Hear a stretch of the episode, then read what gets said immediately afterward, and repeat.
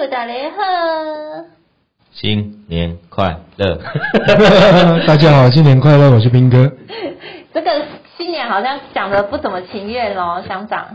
等那个红包行情有了，我会讲的很情愿。快了，那终于度过了二零二二年啦。那一样来看一下二零二二的国际新闻回顾，就是有俄乌战争啊，中央鹰派的升息啊，导致所有全球股市都回打，还有中国清零政策、台海危机，到现在我们台湾的国发会景气灯号十一月经竟然是出很难盯了。我们上次录那个景气对策信号灯是几月？十月吧，十月，错误请纠正，谢谢。那基本上蛮快的啊、哦，我记得好像好像有两个月吧，两个月啦，对，两个月的时间进到蓝灯。那时候就有说下一个就是蓝灯了，嗯、对，而且非常的预测这个怎么那么准呢、啊？好讨厌哦。好啦，那其实会不会因为蓝灯大家都会说不止一颗？可能会有半年连续好几颗，对，连续好几个蓝灯，会不会影响到我们上半年二零二三年的行情？对于景气来说会，但是对于股市来说，我们之前有讲过哦，其实在之前录的哦一个 podcast 里面，我们提及，基本上哦烂凉灯这样的一个状态，本来就是大家都知道预先会发生的事情。哦，只是你从产业的状况到砍单、库存调整的这样的一个时间点，我们去预测这个蓝灯可能是在年底或是明年初会发生。哦，但我们之前有提过，股市早就已经反映了这一颗蓝灯的效应。嗯，对，是。对，所以基本上我觉得蓝灯这件事情不用太过于紧张或害怕。当然，整个景气或者是股市的成交量会萎缩。哦，这是一定的，但是在这样的一个时间点下，也代表台股的低档准备要打底了。打底吗？对，要多久？大概今年上半年的时间，因为市场上哦，大家都知道，今年二零二三年的 Q one 哦，就是整个消费型电子产业落底的时间点。哦，那落底时间点结束之后，整个上半年库存调整结束。到了下半年就回到正常的哦产业旺季的拉货期，所以在这样的一个情况之下，我们可以看到二零二二年的股市表现是非常的糟糕。虽然还是有强势的市场哦，像是东协的印度啊、泰国、印尼哦等等的，那主要就是地缘政治的一个转单效应哦。那在去年的科技类股库存调整。哦，从第二季就陆续开始去做一个整理啊，不过是每个产业轮流去整理，第四季才轮到台积电哦，他们来做整理，所以整体来看，整个全球经济要好，基本上是到二零二四年才会好，可是股市可能会在二零二三年下半年提前去反应，那甚至在今年的下半年。年底的时候也有一些降息的一个机会，嗯，那对今年的一个台股哦，我觉得四个字吧，跟兔年一样，就是先蹲后跳。外开金巴，我我已经蹲了一年了，听听众听了都会想笑。哎呦，我卡我会登体啊。我觉得。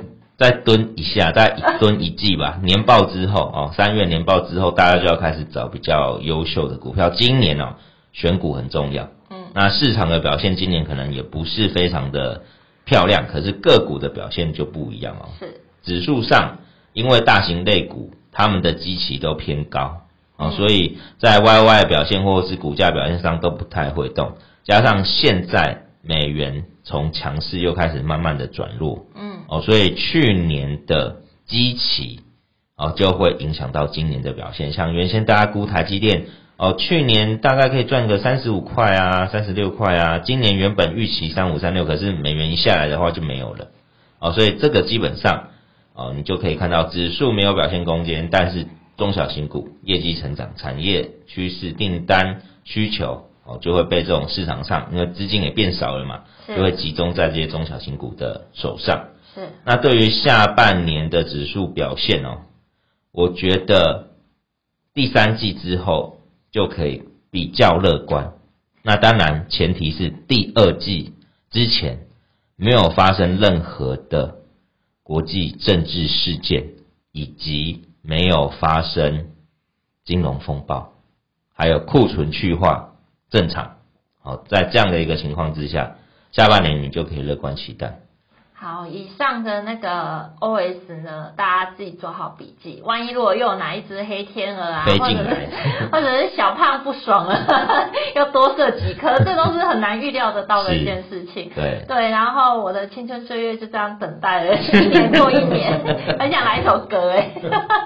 好，那谢谢那个乡长的分享。那大家注意要听到后面哦，因为我后面问两位。乡长跟村长要不要报股过年？这个谜我们就留在后面会跟大家做解答。还有呢，就是另外一则新闻，就是最近啊、见人人害怕的那个大陆解封了。像哎，村长，大陆解封是不在清零之后，其实疫情传播的很快。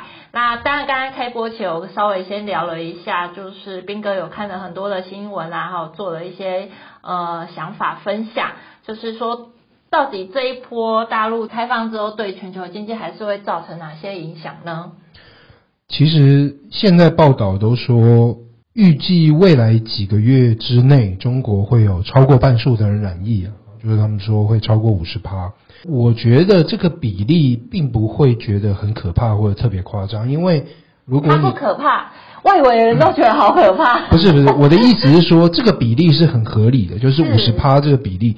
因为你看，如果我们自己身边，像台湾，呃，我自己身边，你说我认识的人里面，或者是我平常会有接触的人里面，超过半数都已经得过了嘛。所以这个本来就是超过五十趴，甚至你说到七八十趴，这个都很合理啊。因为你没有一个呃七八十趴以上的感染，没有大家群体免疫的话，这个疫情就不会停歇下来，就是还是会影响正常生活。但如果你达到群体免疫的话，大家慢慢就会，虽然这个病毒还在，可是大家就会跟它共存嘛。所以我觉得五十趴以上这个是很合理的。你看，我们台湾在疫情发生的第一年，大家就是呃保护得很好，然后那时候染疫的人也不多。可是二二年五月之后，有一大波，大家就迅速的染疫，所以当时的这个台湾的状况，跟你现在中国大陆开放哦，它染疫的速度很快，其实理论上是差不多的，等比例。我们要观察的是说，中国大陆它是。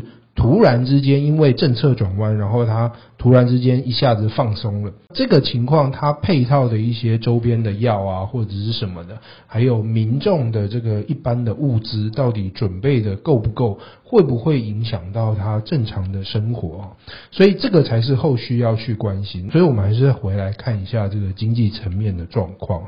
首先就是先看比较短期一点点。因为中国大陆它现在突然之间开放，然后呢，它之前是整个封锁起来，所以呢，它的民众都没有这个现在 Omicron 的这个抗体或者是对抗力，所以它一定会很大面积的爆发，然后染疫的人会很多，嗯，那有可能这个。死亡的人数呢也会持续的上去，但是这个状况呢，它就会影响到各个产业啊，尤其是呢这一些比较生产制造方面的产业。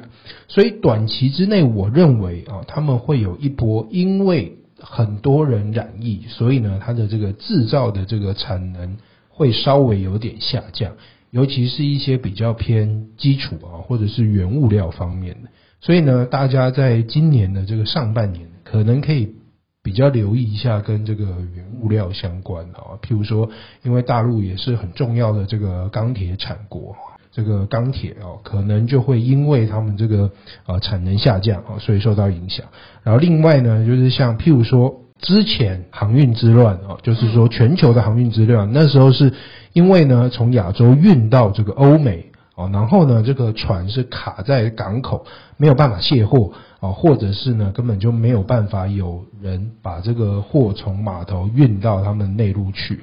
那现在中国大陆它大面积的这个感染之后呢，有可能造成中国大陆本身港口的这个码头工人呢，因为太多人染疫，或者是中国大陆的这个呃长途的这个大卡车司机呢，因为染疫，所以他没有办法及时把货转走。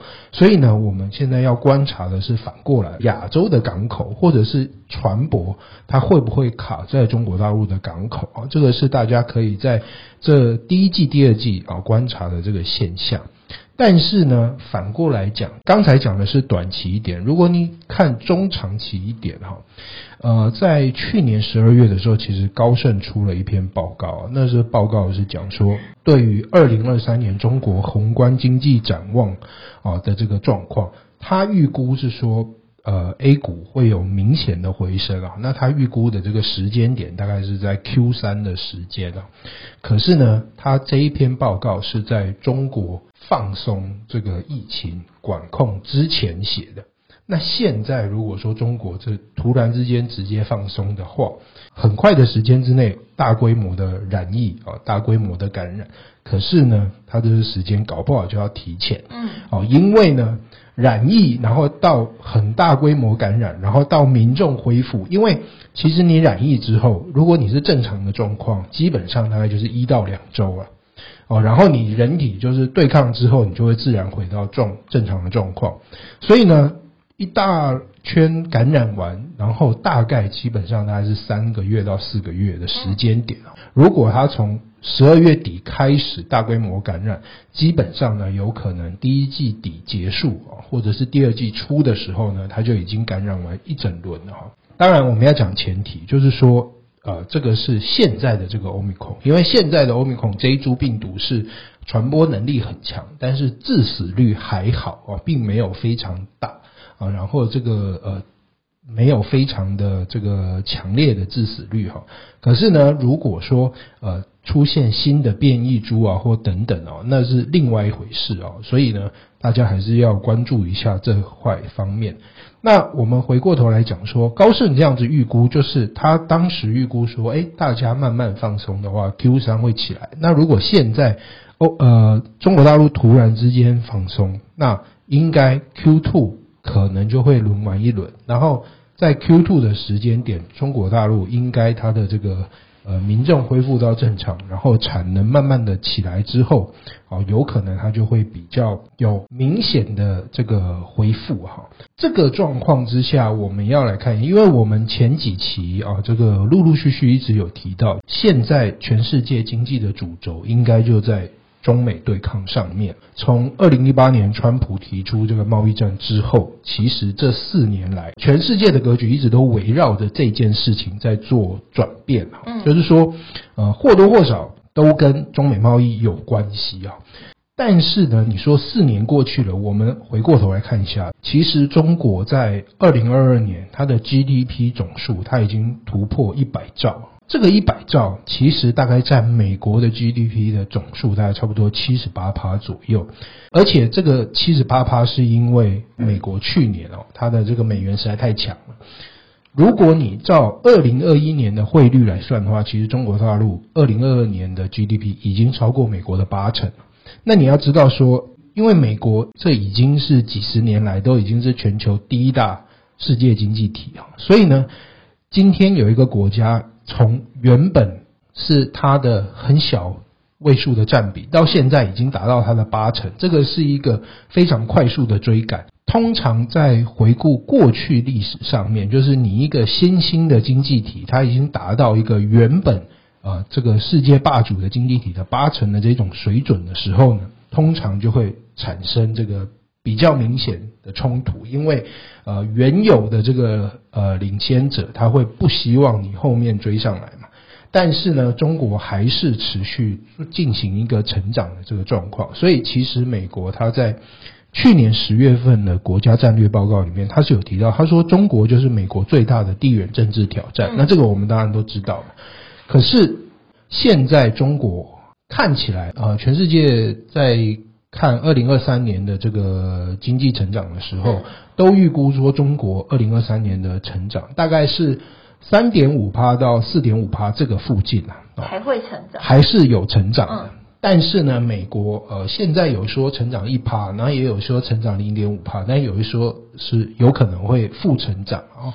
所以呢，现在这个状况就是说，你中国还在持续成长，但是你美国有可能在二零二三年停滞不前，那就表示说，呃，二零二三年有可能美国会进一步呃拉近跟呃，这中国会进一步拉近跟美国之间的距离哈。所以这个状况之下呢。理论上，我们会认为说，这个中美的对抗还是会持续下去啊。可是呢，在这个情况之下，就会发现说，贸易战以来，我们都一直讲一件事情，就是中美贸易战，其实台湾是很大的受惠国哦，就是因为有很多单都从大陆转到台湾呃来做生产，呃，就是它。不直接跟中国大陆下单，或者是说他跟中国大陆下单，他要磕比较高的关税，所以呢，很多单就转到台厂。我们是因为我们只关注台湾本身，可是如果我们把目光稍微放大一点点，就是你去关注整个亚洲的话，嗯，你会发现说，其实看起来中美贸易战对于，也就是我们所称的东协啦，哦，就是东南亚国家这个协会。那十个国家，你会发现说，如果把这十个国家算成一体，就是看整个东协的话，事实上东协的受惠并不会比台湾少。尤其是刚才像飞龙有提到过说，呃，其实去年虽然看起来这个很多世界主要的经济体表现都很糟糕，可是像这个东协的国家，呃，反而是成长的。然后尤其是印度也是成长。所以如果你看哦，像这个《华尔街日报》，它在啊、呃，去年底的时候，就是十二月三十号，他出了一篇报告。他说，如果你分析中国大陆的海关数据，就是美国在二零一八年七月开始发出这个贸易战之后，嗯，中国大陆跟这个东协十国的进出口贸易总额，它是成长了七十一趴，是，然后跟印尼啊、呃、马来西亚这一些，就是合计全部东协十国成长七十一趴，跟印度。是成长五十趴左右，四十九趴就算五十趴，跟欧洲成长了三十趴，跟美国只成长二十出头趴。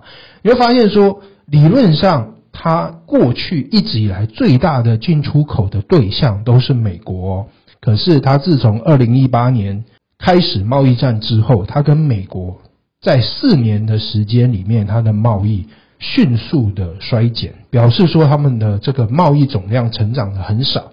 它跟东协十国，它成长了七十趴。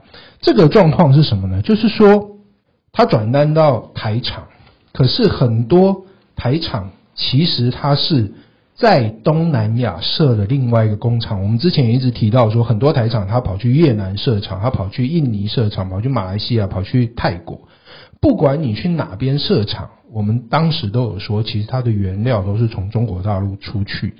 这个状况就变成说，我去那边设厂，可是我的原料可能很多还是从中国大陆来的。久而久之，你就会发现说，其实它是脱离不了中国大陆的影响。我不再继续在你那里组装而已，我只是把你组装厂移到东南亚去。可是呢，我的原料还是会依赖整个中国。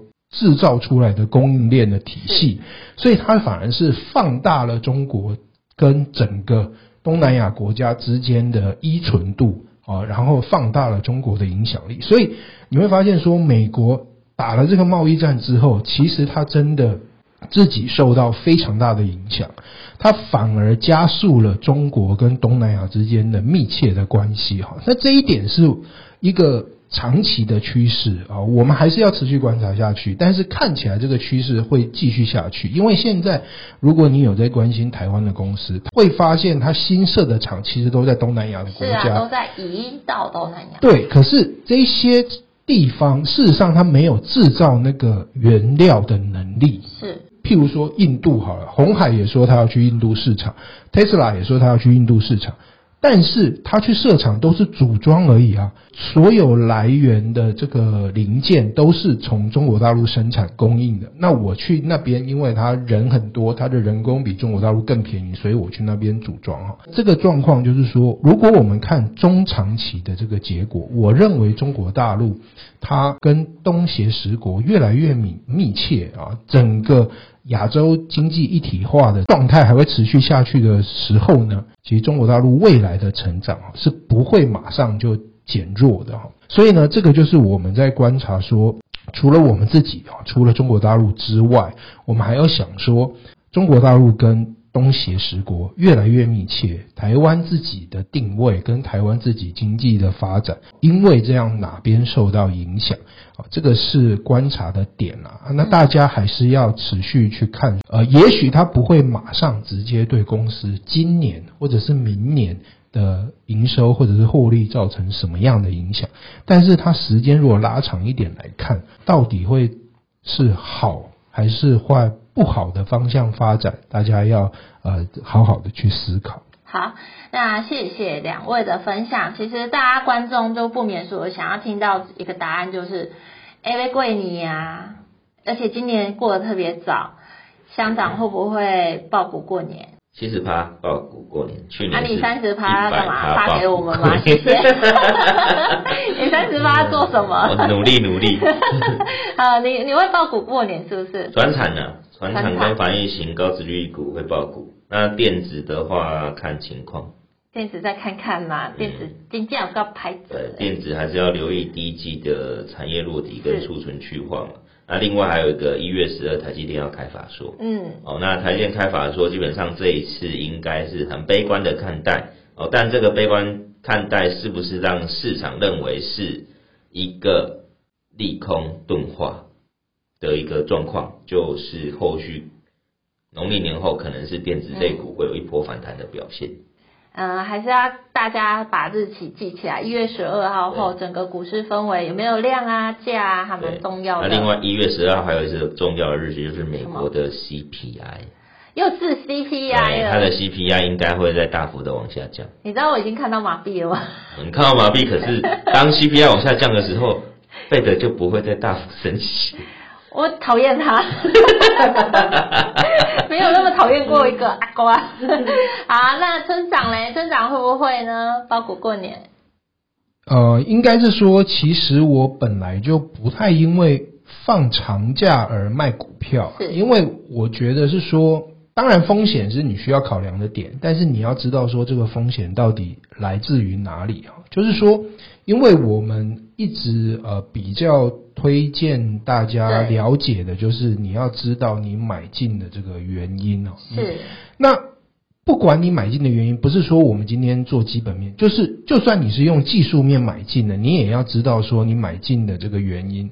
放假这件事情是说，你会不会因为放个十天十几天，而让你买进的原因产生变化啊？譬如说，他会不会因为在这个放长假过程当中，你有可能你买进的原因消失了啊，嗯，这件事情才是你要不要在放假之前卖掉股票的这个状况啊。所以呢，像刚才飞龙讲说，他会报股过年是啊，这个高值率的股票，或者是啊这个传产类股。那这个原因就是因为，譬如说高值率这件事情，它不会因为你放个十天年假，它高值利率就变得不高值利率了。所以呢，它。就不会因为这样而卖掉那个股票。那你说传产，传产就是它的这呃短期之内变化的这个因素比较不明显，它一定是一个比较长期的变化。所以如果你看好的是这个船产的方向，它是有成长的，那你就不需要因为这十几天而把它卖掉。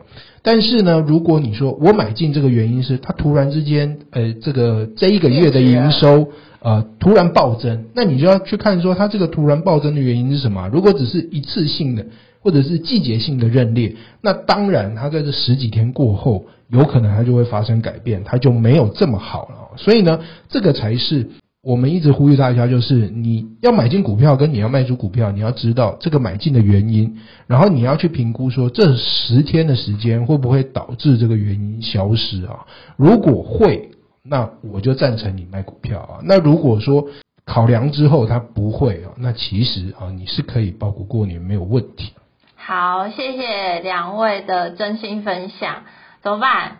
我觉得村长比较像价值投资人，村那个香港比较像短线客。什么东西？好了，我被恭维。听完就是很发现哦，其实两个其实原理都是一样的。那每个人的持股的原因啊，就是自己要知道为什么而买而卖啊。重点是在于两个的思考跟出发点都其实是一样的。对，好，最后呢，必须说，其实二零二二年终于过去了。那只要你今年呃去年是获利，恭喜你就打败了飞龙老师了。黑青也不要灰心，哎，你也打败我了。这是我们韭菜必经成长的过程，甜美的果实在二零二三有机会吧？机会很大，机会很大。有的，有的，大家要相信自己，大家要相信。政府要选举的时候，就会积极做多。下一次选举是总统哎、欸，明年一月。明年一月选什么？总统啊。哦。而且美国也要选举。对，美国是二零二四年的十一月。把那个废的官员给我废掉。好啦好啦，谢谢大家，各位，拜拜。拜拜，大家拜拜。